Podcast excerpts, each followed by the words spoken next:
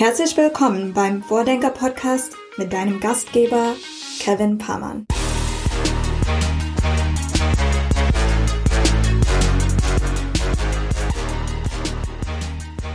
Folge 10 Vordenker Podcast mit Andreas Reiter. Andreas ist Zukunftsforscher und wir glauben, dass aktuell ja ein ziemlich guter Zeitpunkt ist, um mal mit jemandem wie Andreas über die Zukunft zu sprechen.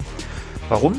Weil wir glauben, dass wir als gesamte Gesellschaft sozusagen in den letzten 12 bis 15 Monaten mindestens mal eine sehr fordernde, ja, besondere Zeit hatten und jetzt ja so der Zeitpunkt gekommen ist, wo die Corona-Epidemie endlich zu Ende geht. Zumindest im westlichen Raum. Sollte man vielleicht fairerweise dazu sagen.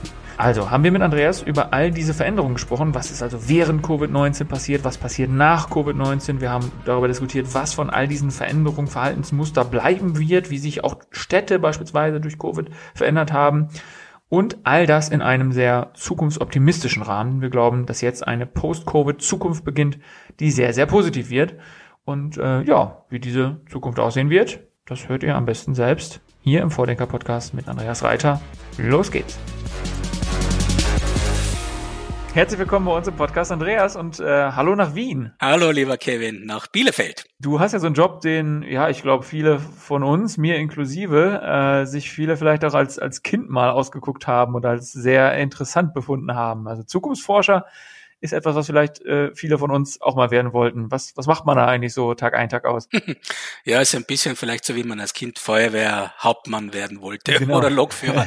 Na, äh, ganz banal, ja. Also äh, was, was wir so Tag für Tag machen, ist äh, so ein Mix aus einem Monitoring, das heißt, wir schauen uns an, wir versuchen Frühsignale zu erkennen. Early Warning Systeme auf, haben wir aufgebaut, wo wir Frühsignale auf den Märkten äh, versuchen zu erkennen, äh, also quasi Trends möglichst an der Quelle zu erkennen, denn je früher wir sie erkennen, desto mehr Zeit haben wir, sie zu beobachten. Und dann haben, bekommen die auch eine bestimmte Relevanz für uns, wenn sie sich in unterschiedlichen Bereichen manifestieren. Da haben so Datenbanken äh, natürlich seit äh, ja, inzwischen schon 25 Jahren angelegt, wo wir zu ganz, ganz unterschiedlichen Bereichen diese Trends äh, mal äh, einspeichern, äh, beobachten in ihrer Entwicklung, sind sie ein Hype, verglühen sie, wie ist, die, die, wie ist der Lebenszyklus.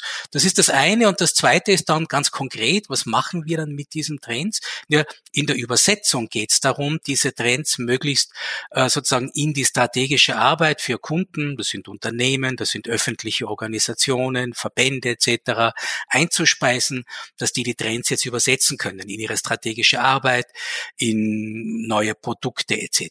Guck mal, da bin ich ja sofort äh, schnell begeistert und dabei. Was ist denn so aktuell der so, ein brandheißer Trend, äh, den ihr jetzt zuletzt gescoutet habt? Ja, da erwischt du mich am linken Fuß. Was ist brandheiß? Ja, brandheiß ist äh, nicht immer das, was sozusagen äh, wirklich relevant ist. Ja, denn wir beobachten die Trends in einer gewissen äh, Zeitspanne. Das heißt, es kann ein Trend jetzt brandheiß sein und der verglüht aber und hat dann überhaupt keine Relevanz. Also das muss schon eine Kraft haben.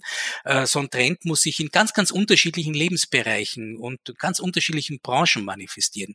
Aus meiner Sicht ein ganz zentraler Trend ist, ich beobachte seit langem diese Entwicklung hin zur Augmented Reality, also die, wo wir unser Leben immer stärker erweitern durch äh, also wo sich on und offline blended verschränken.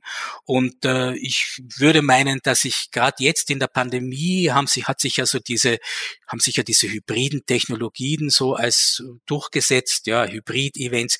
Das sind für mich reine Brückentechnologien, ja, die nicht in die Zukunft gehen. In die Zukunft gehen aus meiner äh, Sicht aber Hologramme, ja, und da gibt's ja schon wunderbare jetzt äh, durchaus sehr marktfähige äh, Dinge, wo ich überzeugt bin, dass wir in Zukunft mit Hologrammen sozusagen sozusagen in diese Meetings, Tagungen, Konferenzen hineingehen. Hast du denn auch noch so einen Trend, der vielleicht, wie du sagst, verglüht ist? Also einer, der, wo man vielleicht mal bis vor kurzem eher gedacht hatte, hey, das wird das nicht so große Ding, aber heutzutage spricht keiner mehr davon? Puh, ja, verglühen, äh, ich denke, das sind vor allem so Lifestyle-Trends, ja, also die, die, die können, äh, die im, im Lifestyle-Segment, die, die, die haben eine Halbwertszeit von einem halben Jahr äh, und, und sind dann wieder weg, ja.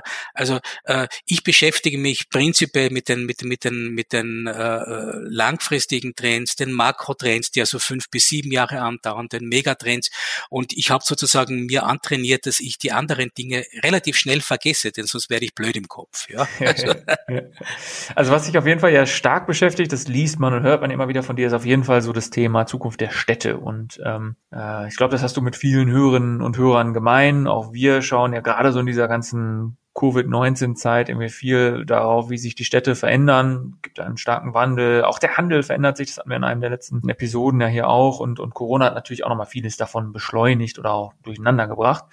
Ähm, wenn man so in der Vergangenheit über so diese Neuausrichtung oder Modernisierung von Städten gesprochen hat, dann hat man in der Regel ähm, von Smart Cities gesprochen, also von so vernetzten und digitalisierten Städten. Mm, was mir in der letzten Zeit häufiger aufgefallen ist, ist, ist, ist der Begriff der ähm, Responsive City, also so diese, diese menschenzentrierte Stadt.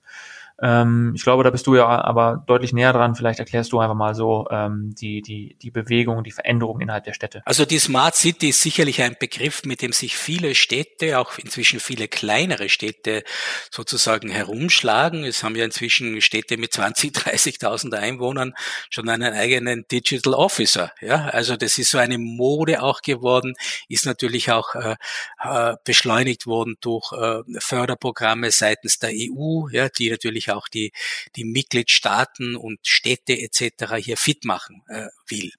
Äh, Smart City ist äh, ein, ein Begriff, den ich ein bisschen äh, schwierig finde und nicht ganz zutreffend, äh, um die Komplexität einer Stadt, um die Komplexität eines urbanen Lebensraums so zu greifen, denn eine Stadt ist ja extrem komplex, wie wir alle wissen, oder? Extrem vielfältig, extrem divers und das Smart äh, reduziert eigentlich so diese Stadt auf, auf die technologische Ebene, ja, also dass ich irgendwelche 5G-Netze habe, Sensoren, LoRaWAN oder was immer. Das ist alles wichtig und da gibt's wunderbare Beispiele, wie Städte sozusagen diese Reise des Bürgers durch die Stadt ähm, optimieren. Ja, das kann eine, äh, eine, eine, eine äh, super App sein, das kann eine App für den intermodalen Verkehr sein, das können ja intelligente Straßenlaternen sein, die sich äh, anschalten, wenn sich der Passant nähert, dann wieder äh, abschalten. Das können intelligente Müllkübel sein, die, die ihren Füllstand melden. Also da gibt es ja tausende von Dingen. Das digitale Rathaus,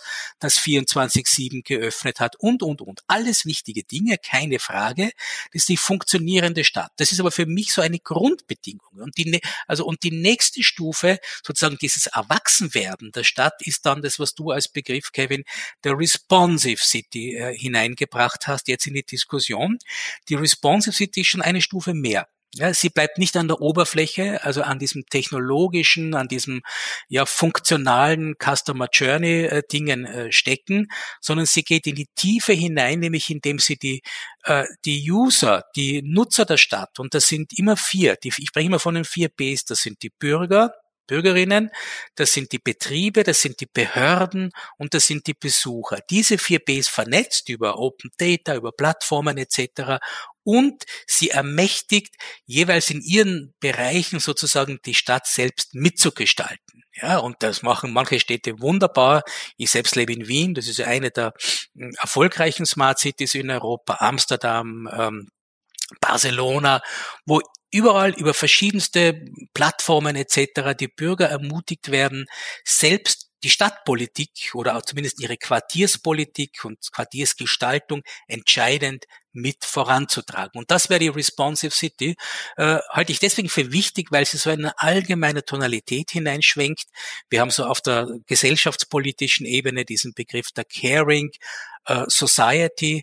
Äh, Caring meint, dass wir immer stärker auch verantwortlich sind für unser Lebensumfeld. Ja, und das spielt also schön mit dieser Responsive City herein. Mir gefällt das auch persönlich von meinen Werten her sehr, sehr gut. Hast du so ein, so ein ganz konkretes Anwendungsbeispiel, so eine Art Best Practice aus dem Kontext so einer bürgerzentrierten Stadt? Also Barcelona zum Beispiel. Barcelona hat, hat, hat eine Plattform, wo die Bürgerinnen und Bürger der Stadt, ja, alle relevanten äh, stadtstrategischen Themen mitdiskutieren, evaluieren und letztlich auch mitentscheiden. Also alles, was passiert, und zwar nicht nur, ob äh, drei Bäume auf ihrer Straße abgesägt werden und fünf neue äh, hingepflanzt werden, sondern wirklich relevante äh, stadtgesellschaftliche Prozesse werden eindeutig von der Stadtgesellschaft mitentschieden. Du kennst sicherlich aber auch diese Idee dieser der 15 Minuten Stadt, ne? Ähm, ja, ja. Wie, wie, stehst du dazu? Ich finde die Idee der 15 Minuten Stadt äh,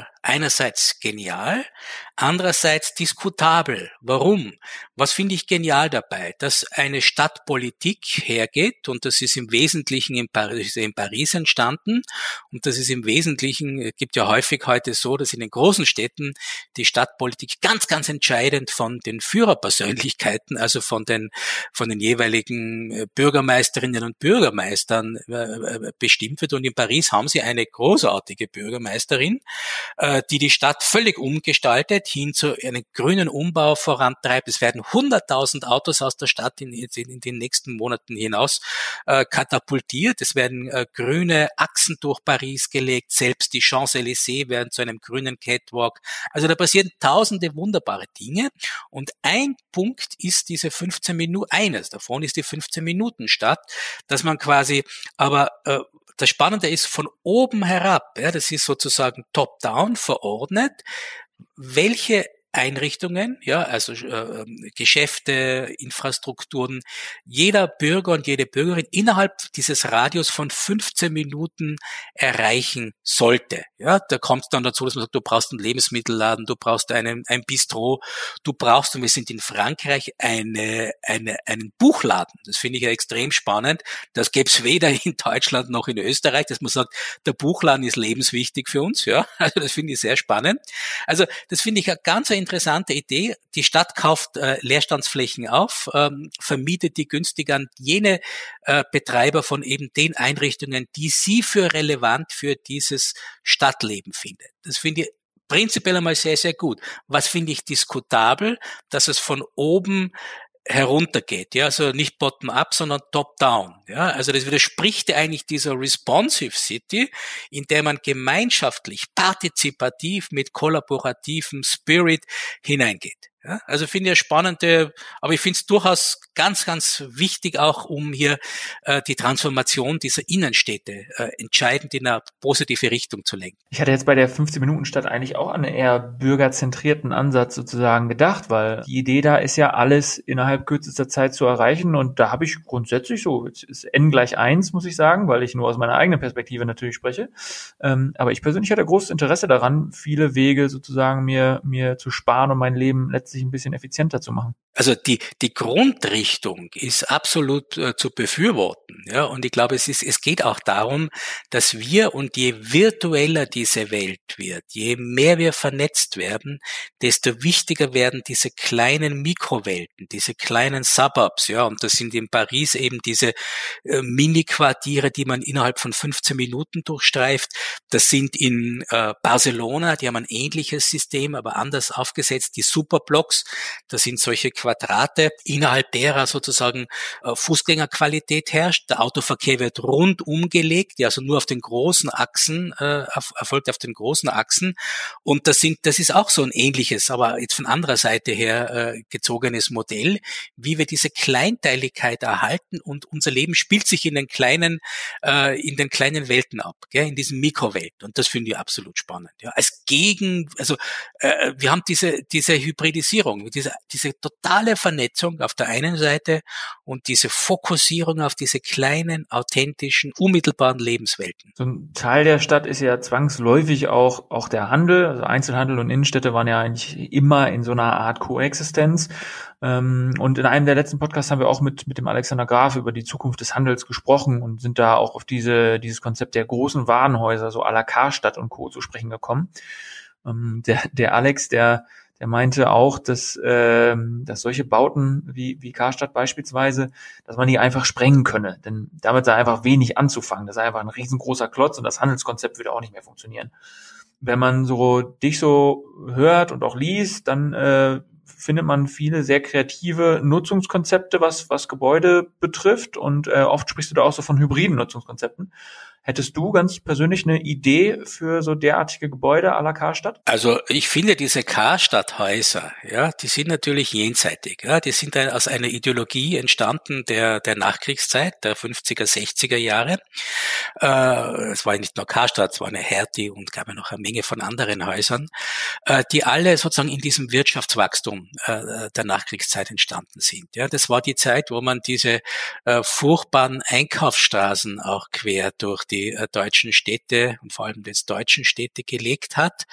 Und das sind natürlich Achsen des Schmerzens meistens. Ja, das wird jetzt kein Händler gerne hören, aber sie sind ästhetisch, ja, wissen wir alle, äh, ja, eigentlich fürchterlich. Ja, ich kenne kaum eine Einkaufsstraße, die irgendwelchen äh, vernünftigen ästhetischen Kriterien entsprechen würde, die dem die Kriterien der Lebensqualität entsprechen würde. Und äh, sozusagen die die ähm, äh, was in, in was die großen Pfeiler dieser dieser Einkaufsstraßen, äh, dieser Achsen waren ja lange Zeit diese Karstadts, ja Kaufhof war ein bisschen besser, aber Karstadt etc. Und äh, die sind natürlich demodé, die sind in ihrer Konstruktion, in ihrer Anmutung, in, ihrem, äh, in ihrer Sortimentsgestaltung natürlich nicht mehr überlebensfähig gewesen. Das war ja keine Frage. Ich finde, heute sind diese Häuser wunderbare Experimentierfelder. Es gibt ja nirgendwo Immobilien, ja, die äh, derart an markanten, äh, äh, ikonischen Orten stehen wie diese, wie diese Kaufhäuser. Und deswegen laden die ein zu Experimenten. Es gibt ja ein paar schöne Beispiele schon in den letzten Jahren. Ja, da gab's, also wenn ich da an Chemnitz denke, gibt's ein wunderbares Museum zum Beispiel, die ist in einem dieser äh, ehemaligen äh, äh, äh Kaufhäuser äh, implementiert worden ist. Es gibt noch ein paar andere Beispiele, aber sie wären wunderbare Beispiele, um was völlig anderes zu machen. Experimentierflächen, ja, nicht nur für Kreativszenen etc. Aber ich finde das ein wunderbares Thema und ich glaube, dass wir in den nächsten Jahren da ganz, ganz viel spannende neue Entwicklungen, die weg von dieser Einkaufslogik gehen, erleben werden. Denn diese Logik, in die Stadt zu gehen, um einzukaufen, die ist vorbei. Ja, wir sehen das bei allen Umfragen. Je jünger die Menschen sind, desto weniger interessiert sie das Shoppen in der Stadt, desto mehr interessieren sie diese äh, sozialen äh, Begegnungsorte, zusammen, sich zusammenzusetzen mit anderen, äh, anderen Leuten zu begegnen, inspiriert zu werden aber nicht mehr shoppen. Shoppen tun wir im, im, im Netz, beziehungsweise an einigen auserwählten, ja, das hängt jetzt von der, von der Größe der Stadt ab, einigen eine, äh, auserwählten äh, Orten. Also da verändert sich das Einkaufsverhalten und zwar nicht erst seit Covid dramatisch. Wenn man so die Medien und so weiter, wenn man sich da das, dass er die allgemeine Situation so anschaut und die Meinung, da könnte man ja fast vermuten, dass das oft so ein bisschen vermengt wird. Also dass nur weil das ein oder andere Handelskonzept mittlerweile so ein bisschen auf der Kippe steht und nicht mehr funktioniert, dass dann auch das ganze Konzept oder die ganze Idee der Innenstadt damit auch so ein bisschen negativ gesehen wird.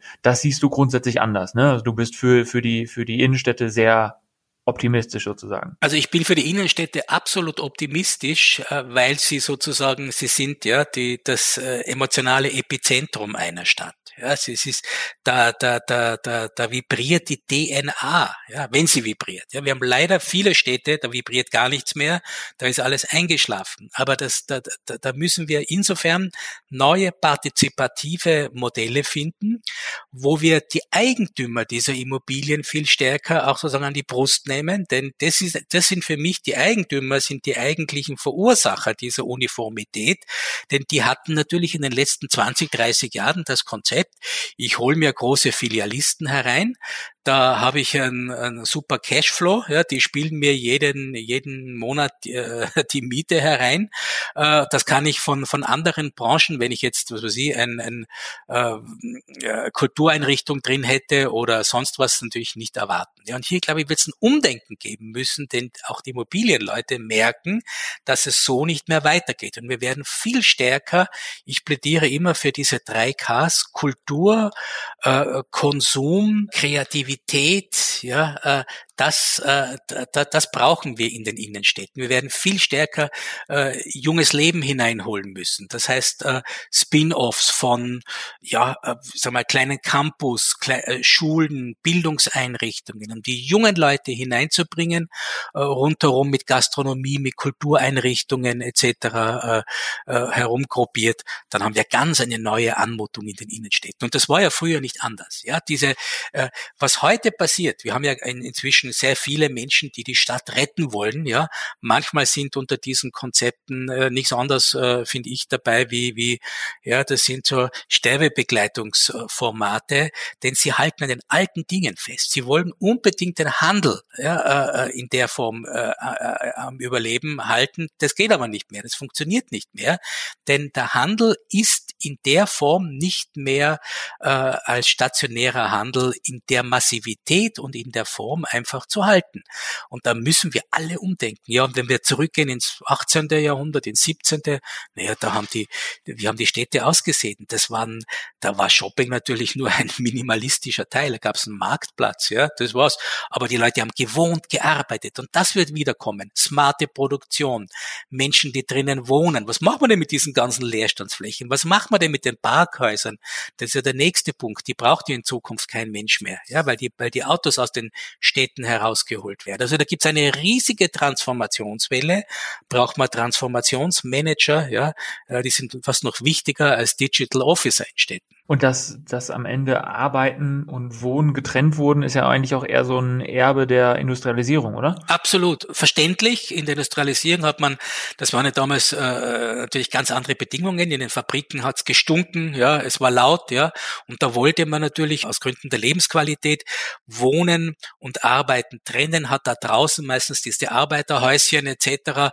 im Grünen äh, geschaffen und die Leute haben auf der anderen Seite gearbeitet. Diese Trennung ist in einer digital äh, dominierten äh, Wirtschaft obsolet. Ja, wir führen wieder saubere Clean Technologies zusammen, arbeiten, äh, äh wohnen, äh, Freizeit verschränken sich auf wunderbare Weise. Wenn wir jetzt mal so eine Art Zeitreise ins Jahr 2030 machen und du dir so vor deinem geistigen Auge vorstellst, wie so die fortschrittlichste mitteleuropäische Stadt äh, aussehen könnte. Was, was siehst du da? Außen, also wenn man jetzt die Kubaturen und die Architektur ansieht, wird sich relativ wenig verändern, bis auf äh, einige äh, Dinge, dass die Häuser und die, Fassaden begrünter werden, dass wir aufgrund des Klimawandels natürlich hier auch, äh, was weiß ich, Dachbegrünungen, äh, Städte wie Singapur oder auch Wien oder Kopenhagen machen das ja auch längst schon, ja, dass sie quasi äh, hier mit, mit, mit, mit Green Buildings hin hineingehen. Ja, Wien zum Beispiel, äh, die haben zum Beispiel ganz viele in den in den Innenstädten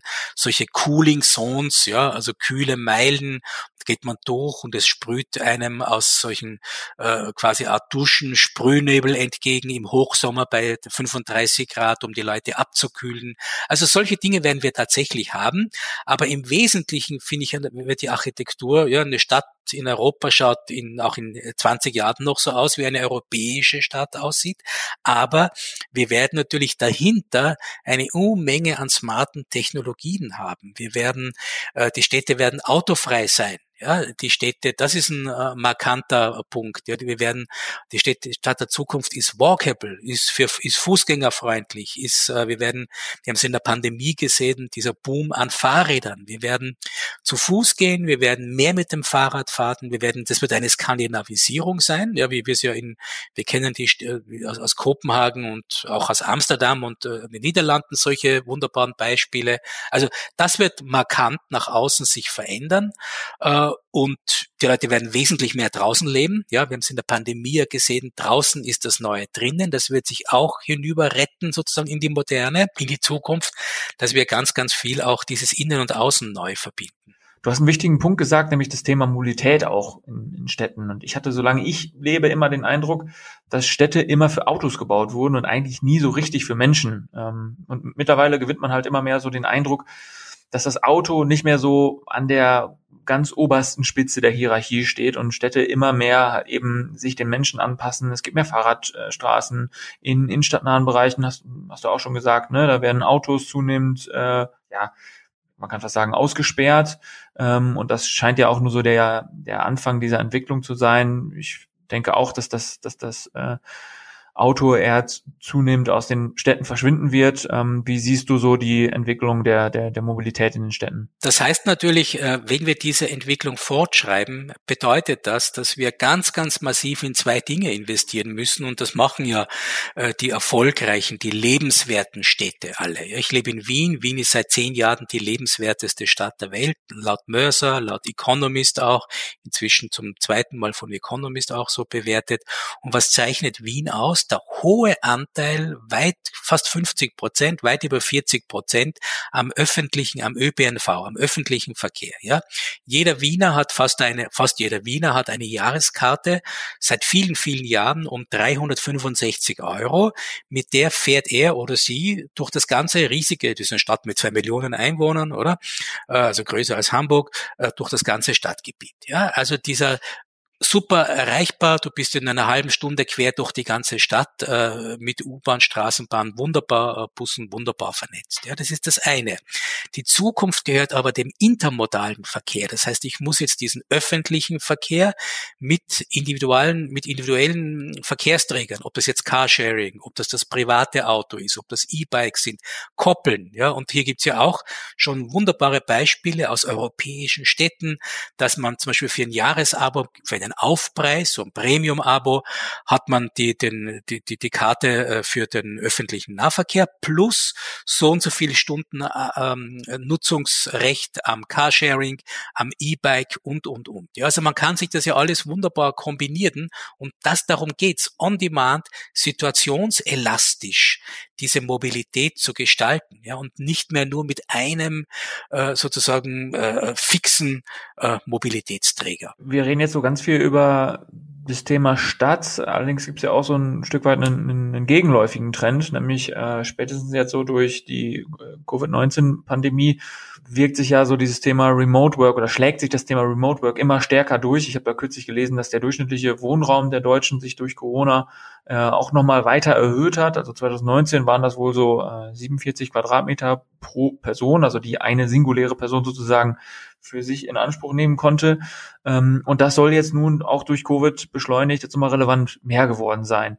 Ähm, das ist ja eher, äh, könnte, könnte man ja davon ablesen, damit zu erklären, dass der Trend dahingehend, äh, dass die, dass die Menschen die Städte verlassen, oder? Also ähm, könnte man dann fast sagen, dass die Städte weniger relevant werden, wenn die Leute eher aufs Land rausziehen? Ja und nein. Also ich glaube, wir müssen uns generell von äh, starren Lebensmustern verabschieden. Ich bin ein Anhänger von sehr flexiblen, sehr lebenszyklisch orientierten Modellen. Was ich mit 20 bis 30 mache, kann sich von dem, was ich mit 50, es ist keine Frage des Alters, sondern auch der Lebensumstände. Habe ich Kinder, bin ich verheiratet, bin ich Single und, und, und, ja. Äh, also diese, die, die, die, die unterschiedlichen Zyklen verlangen unterschiedliche Formate, ja.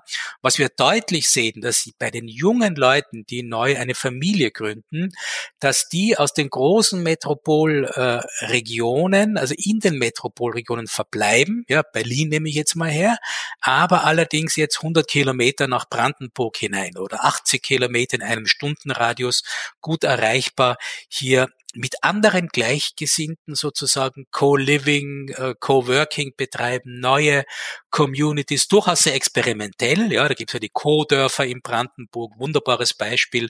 Es sind natürlich fast alles digital äh, affine Menschen, die, die von überall her arbeiten können. Ja, ein Friseur oder eine, eine Physiotherapeutin tut sich da schwerer. Aber auch das gibt's. Ja, also ich glaube, äh, Covid hat sozusagen diese Bedeutung der Naturräume verstärkt, hat diese Sehnsucht nach gesunden Leben verstärkt und wie du sagst, ja angesichts der steigenden äh, Fläche an Wohnraum, der, die, die wir, die wir in den letzten Jahrzehnten zunehmend nach oben geschraubt haben, äh, ist es für viele Menschen in den Städten ja gar nicht mehr leistbar. Die diesen Wohnraum so zu bespielen, wie sie es gerne hätten. Also gehen sie dorthin, wo es günstiger ist. Und inzwischen äh, gehen Bürgermeister aus Brandenburg in die Berliner Kreativszenen hinein, bewerben aktiv ihre ehemaligen VEB-Fabriken als neue Entwicklungsräume für diese Kreativen. Und die, und das Spannende ist, das hätte vor 20 Jahren hätte das äh, noch nicht fun oder hat es auch noch nicht funktioniert.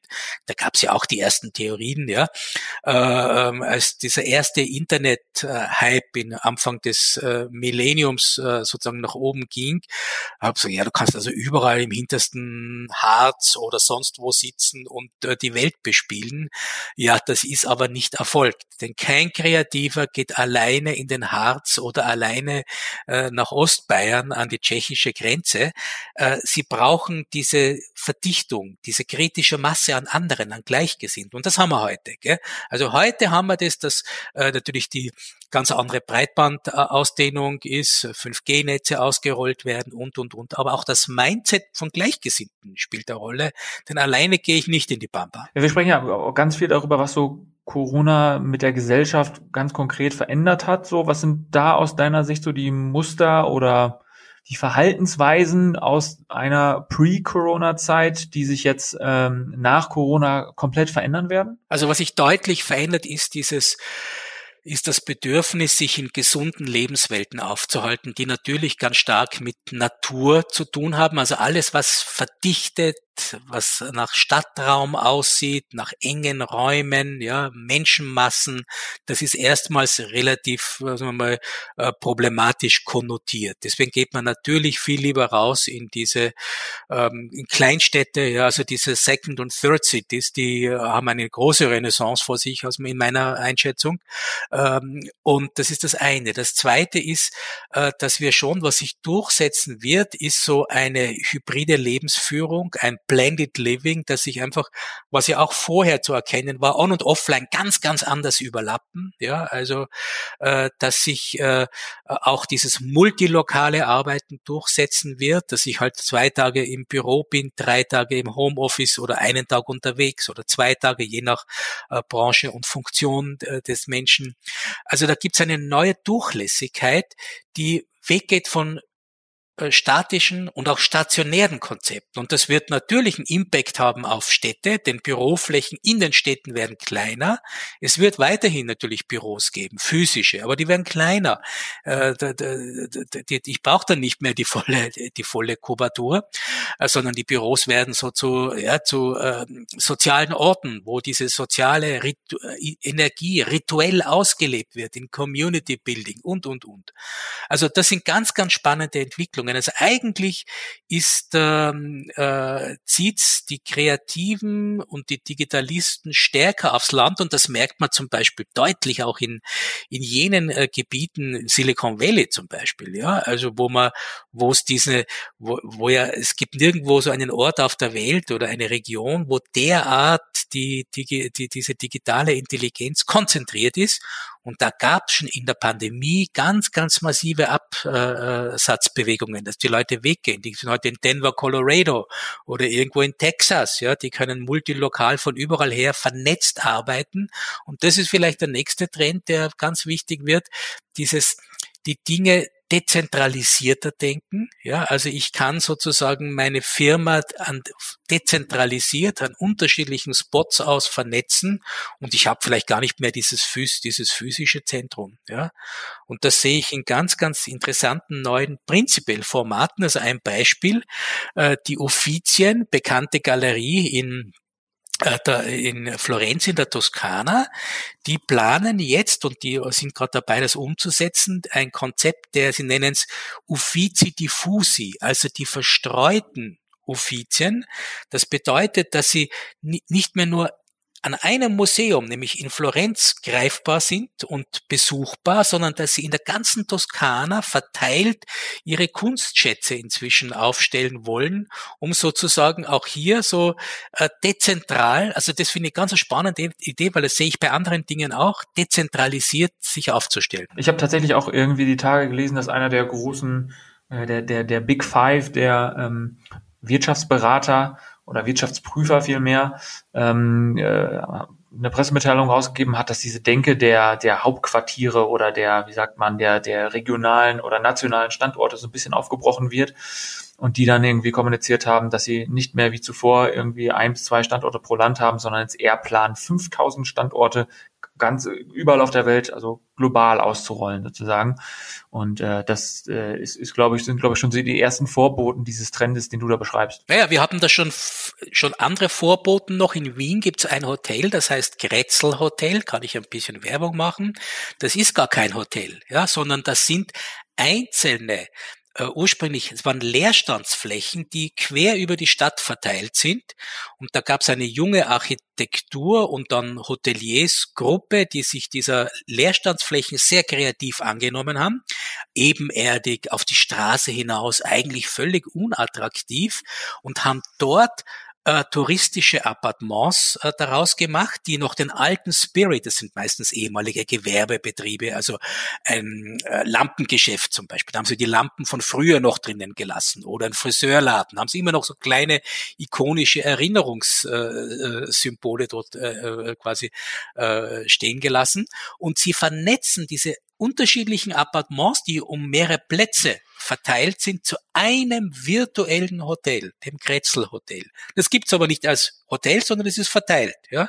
Und das sind auch so Beispiele. Bei all dem, was man dann immer so, was man so von dir hört, hat man immer das Gefühl, dass du so richtig für die Zukunft äh, brennst, könnte man sagen, ne? Dass du dich so auf alles Zukünftige total freust. Gibt es so eine konkrete Erfindung oder Innovation, auf deren Marktreife du dich ganz besonders freust? Ich freue mich prinzipiell einfach über äh, zukünftige Entwicklungen, die nicht Selbstzweck sind, sondern die das Leben der Menschen verbessern. Ob das jetzt die Smart City ist, die nur dann eine Daseinsberechtigung hat, wenn sie das Leben der, äh, der, der Anspruchsgruppen, der Besucher, der Bewohner, der Betriebe verbessert. Und das gilt für alles. Also nur wenn wir, wenn wir, es macht keinen Sinn, wenn wir ein Hologramm äh, durch die Gegend laufen lassen, äh, äh, wenn das nicht die Lebensqualität verbessert. Also alles, was Lebensqualität der Menschen verbessert, äh, ist zu begrüßen und da trage ich halt meinen Teil dazu bei, dass das halt, dass ich die, dass sich die richtigen Dinge hoffentlich durchsetzen. Ich habe äh, jetzt mehrfach auch von von anderen Menschen, die sich viel mit der Zukunft beschäftigen, gehört, dass sie sich so ein bisschen dagegen sträuben, so eine Vorausschau zu machen, was vielleicht in 20 oder 30 Jahren sein könnte, weil die Welt einfach so stark im Aufbruch ist, dass man, dass es total unseriös wäre, so weit nach vorne blicken zu, zu wollen oder zu können. Trotzdem so die Frage, wenn wir, wenn, wenn du dir vorstellst, ähm, weiß ich nicht, ein Abiturient, 18 Jahre, ähm, was würdest du so einer Person heute raten, wenn es darum geht, was für eine Funktion, Disziplin, Tätigkeit oder, oder Kompetenz diese Person zukünftig nachgehen sollte? Was glaubst du, was ähm, in so einem zukünftigen Berufsleben besonders wichtig sein könnte? Ja, ich glaube, den jungen Leuten kann man nur eines empfehlen, das, was sie wahrscheinlich ohne dies machen, das dem nachzugehen, ja, wofür sie brennen, was sie interessiert. Denn sie werden mit einer hundertprozentigen Wahrscheinlichkeit nicht in dem, äh, in, in den Berufen arbeiten, äh, für die sie ausgebildet sind, oder sie werden die immer wieder und noch schneller und häufiger wechseln. Also ich glaube, wir müssen ganz stark lebenszyklisch an die Dinge herangehen. So wie, so wie vor, vor 40 Jahren war das üblich, ja, man hat sozusagen äh, einen Weg, linear, ja, äh, einen Partner, einen Wohnort, einen Job. Ja, äh, all diese Dinge sind einer hohen Fluktuation unterworfen. Das kann natürlich für einen kann das passen, dass er denselben Partner sein Leben lang hat, denselben Wohnort, denselben Beruf. Das mag's auch geben, ja, aber in der großen, breiten Masse wird, äh, wird es fluide, wird es durchlässig, ja, und äh, ich glaube, es geht den jungen Leuten, äh, geht es eigentlich um eines, ihnen zu vermitteln, äh, Kreativität, Mut, zur Gestaltung. Ja, das ist das, was zählt. Im Endeffekt ist es völlig egal, ob ich heute Bäckergeselle bin oder ob ich irgendein IT-Mensch bin. Das spielt keine Rolle. Den Leuten muss es gut gehen und sie müssen die Bereitschaft haben, sich, wenn es darauf ankommt, wieder umzustellen. Denn das wird natürlich ganz anders, als es bisher der Fall war, notwendig sein, dass ich mich immer wieder agil auf neue Situationen mit neuen äh, äh auch durchaus in ganz, ganz anderen Situationen wiederfinden werde. Und das verlangt natürlich neue Skills. Und die, für die sind wir in den, in den Schulen offensichtlich noch nicht genügend ausgebildet. Ja? Also da brauchst glaube ich, eine neue, neue, neue Kulturtechniken der Agilität auch. Du bist ja auch ein ganz gutes Beispiel dafür, ne? Du bist ja auch nicht als Zukunftsforscher äh, auf die auf die Welt gekommen, sondern hast ja auch eine andere Disziplin äh, erst zunächst mal gelernt, ne? Absolut, ja. Ich kam eigentlich, äh, ich habe Übersetzer und Soziologie studiert, ja, ich war dann auch Journalist, also ich habe unterschiedliche Berufe gehabt, war dann bei einer Rückversicherung, bis ich mich vor, äh, äh, äh vor 25 Jahren dann selbstständig als äh, Zukunftsforscher gemacht hatte. Ich glaube, es ist auch immer wichtig, mal hier so immer mal wieder so eine, so eine Essenz irgendwie rauszukristallisieren. Und ich finde das auch, auch sehr, sehr wichtig und sehr, sehr positiv, dass äh, so eine Lebensreise äh, heutzutage eben ja sehr, sehr unterschiedlich sein kann, sehr agil ist und dass man eben im Laufe der, der Jahre irgendwie sich auch nicht dafür, weiß ich nicht, schämen sollte oder sonst wie, wie es vielleicht in einer alten Welt immer so war. Es muss möglichst linear sein. Im Gegenteil, ich würde, würde auch eher sagen, es ist wichtig, irgendwie verschiedene Perspektiven zu kennen und so weiter und so fort. Und auch das ist ja letztlich so ein bisschen so eine, so eine Brücke zu Open Innovation, weil auch hier geht es ja am Ende darum, ganz verschiedene Perspektiven ähm, äh, einwirken zu lassen. Das ist ein wunderbarer Begriff, den du jetzt äh, reinbringst. Dieses Open Innovation gilt ja nicht nur für eine Organisation oder Städte inzwischen auch, sondern eben auch für Menschen, ja, sich zu öffnen, ja, neue Perspektiven auf sich einwirken zu lassen, die vielleicht zu übernehmen, wenn sie einem gut tun, ja. Also diese die, diese Offenheit, diese Fluidität, ja, das glaube ich ist entscheidend und das hängt ganz stark damit zusammen, dass die Identität von uns in in unserer digitalen Moderne nicht mehr so festgefahren ist, sondern sie muss stets vom Neuen immer wieder neu äh, erworben werden, immer wieder neu zusammengesetzt, dekonstruiert, wieder rekonstruiert werden. Und das war vor 50 Jahren nicht der Fall. Und das ist anstrengend. Es ist aber auch, äh, bietet natürlich auch enorme Chancen, dem nahe zu kommen oder auch im Best Case das zu erreichen, was in einem schlummert. ja, ähm, apropos äh, unterschiedliche Perspektiven und so weiter und so fort. Wir haben hier eine Frage aus der letzten Episode des Vordenker Podcasts. Die Katharina von Delden, die möchte gerne deine Perspektive zu folgendem Thema hören.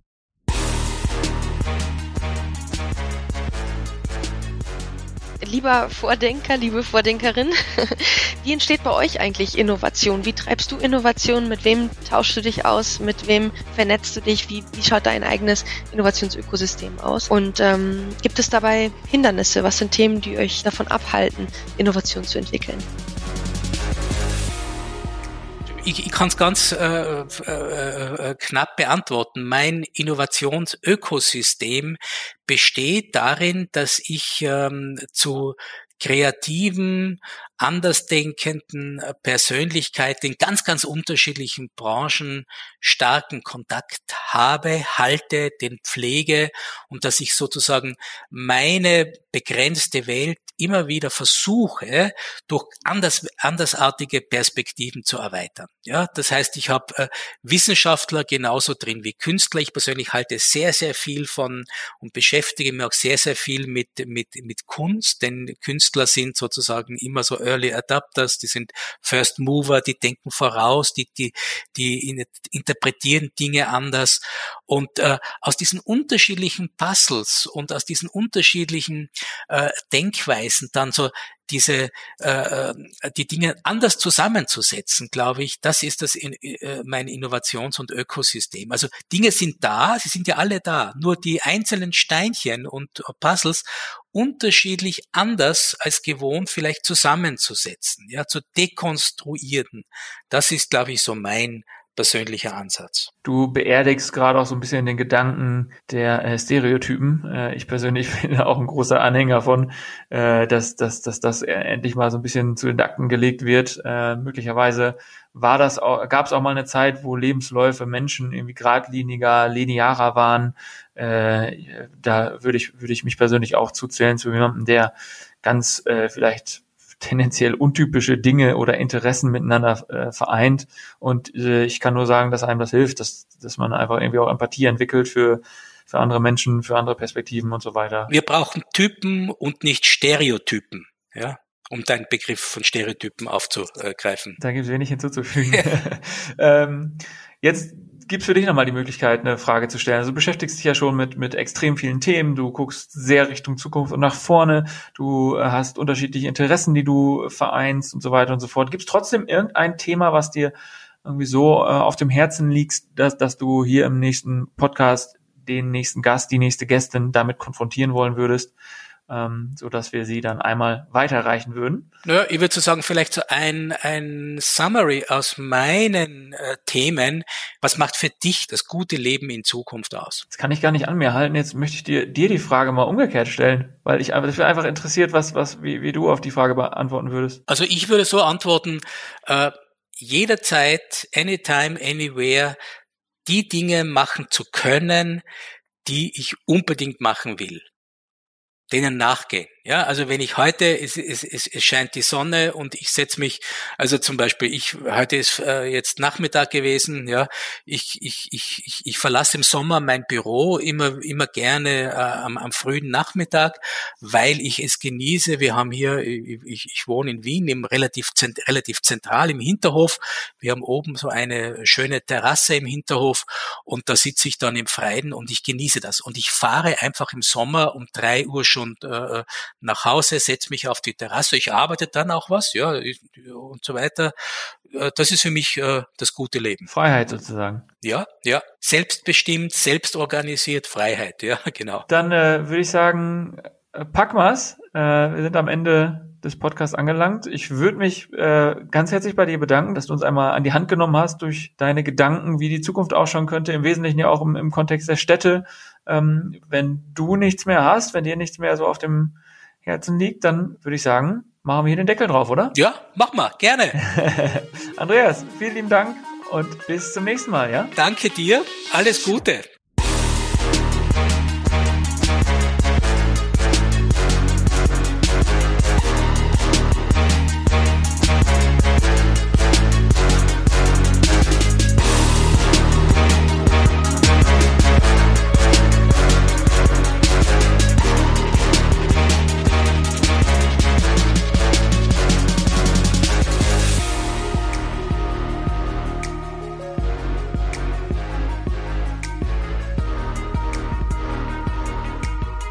Dieser Podcast wird präsentiert vom Projekt Open Innovation City und den Projektpartnern der Fachhochschule des Mittelstands, der Founders Foundation, OWL Maschinenbau und dem Pioneers Club.